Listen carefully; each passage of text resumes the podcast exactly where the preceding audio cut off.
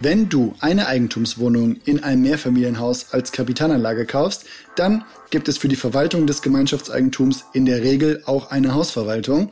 Aber was macht man, wenn man auch sein Sondereigentum nicht verwalten will, keine Lust auf eine mögliche Nachmietersuche hat und auch die Nebenkostenabrechnung nicht selbst machen möchte? Das klären wir heute im Immobilien einfach machen Podcast von Urbio. Mein Name ist Oliver und jetzt starten wir durch.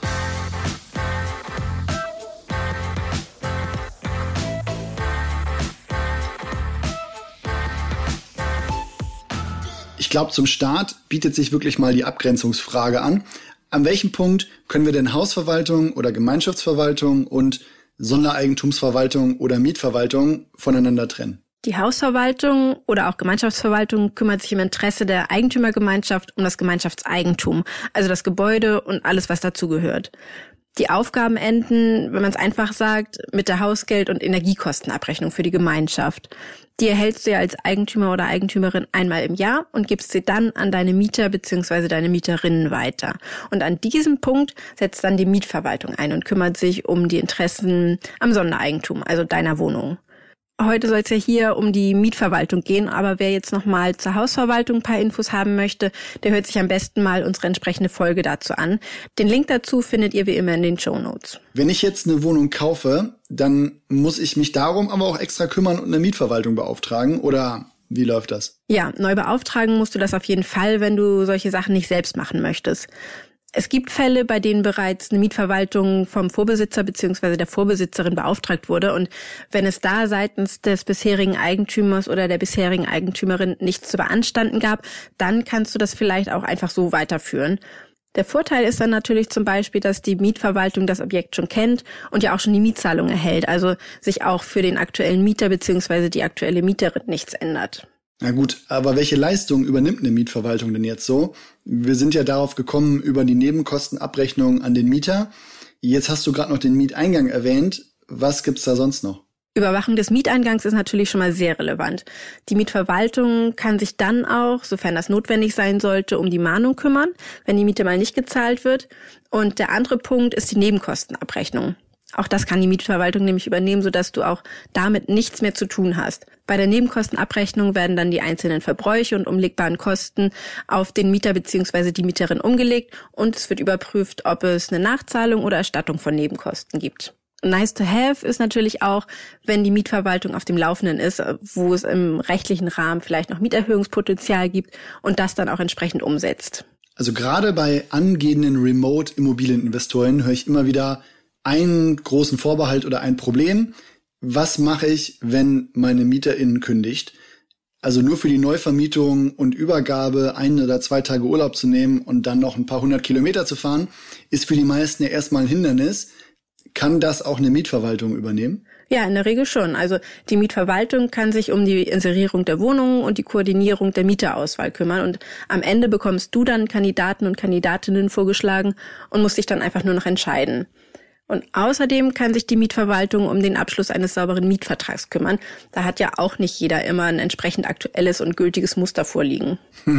Also wenn eine Antwort mit in der Regel beginnt, dann gibt's da bestimmt irgendeine Einschränkung. Also wann ist das denn so und wann nicht?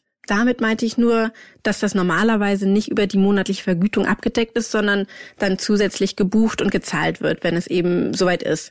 Du weißt ja nämlich einfach nicht, ob der Mieter oder die Mieterin jetzt nach einem Jahr oder erst nach 20 Jahren auszieht.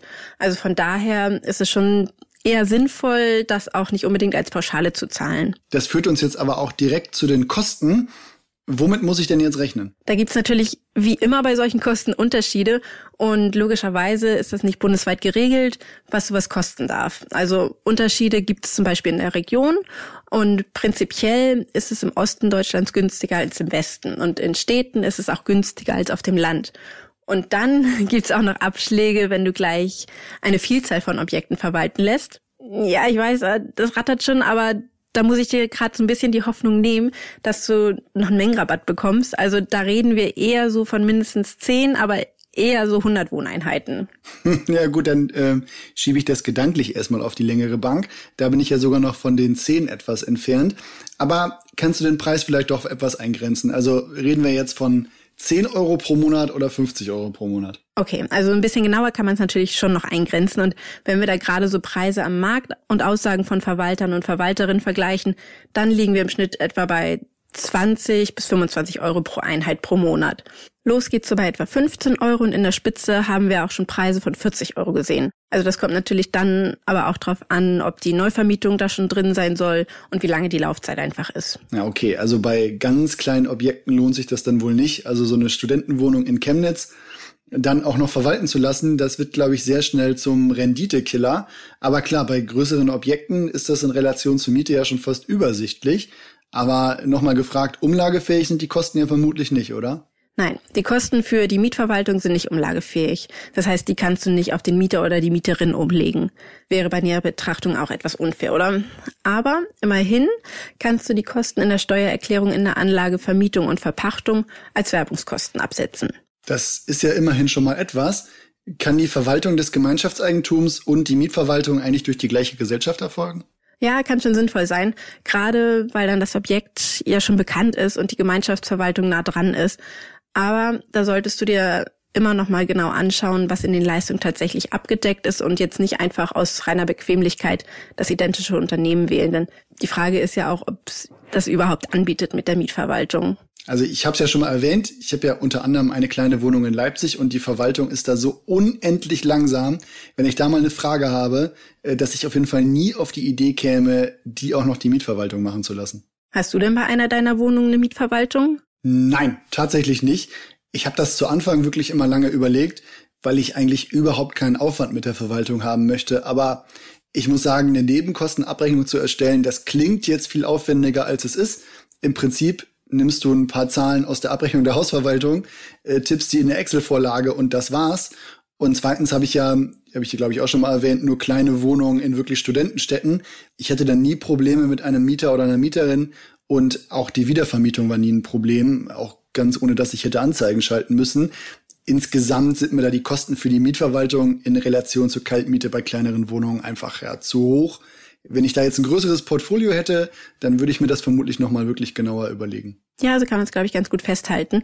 Wenn du die richtige Mietverwaltung hast, dann hast du natürlich zusätzlich diesen Peace of Mind, weil du dich wirklich um nichts mehr kümmern musst und zumindest immer einen Ansprechpartner oder eine Ansprechpartnerin hast.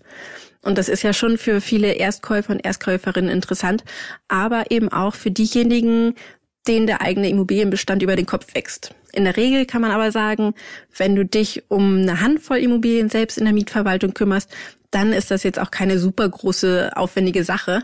Also jedenfalls sollte dich die Angst vor der Nebenkostenabrechnung nicht dazu bringen, eine Mietverwaltung zu beauftragen.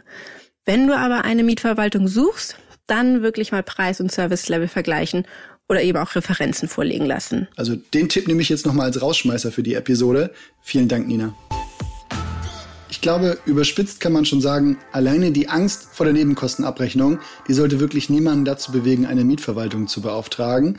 Wenn man aber mit dem Objekt schon mal andere Probleme hatte oder zu denen gehört, die schon mal vergessen, die Mieteingänge zu kontrollieren, tja, oder Mahnungen auch schon mal ein Thema waren, dann kann das wirklich super viel Sinn machen, sich mit dem Thema Mietverwaltung nochmal auseinanderzusetzen. Besonders interessant ist es natürlich, wenn entweder die Rendite hoch genug ist, um die Kosten abzudecken, oder die Mieteinnahmen schon wieder so hoch sind, dass die durchschnittlich 25 Euro pro Monat da auch nicht weiter auffallen. Die Infos findet ihr wie immer in den Shownotes und auf urbio.com. Wir holen uns auf jeden Fall noch ein paar Praxistipps zur Auswahl der richtigen Mietverwaltung. Bis dahin heißt es aber, bis bald, macht was aus eurem Tag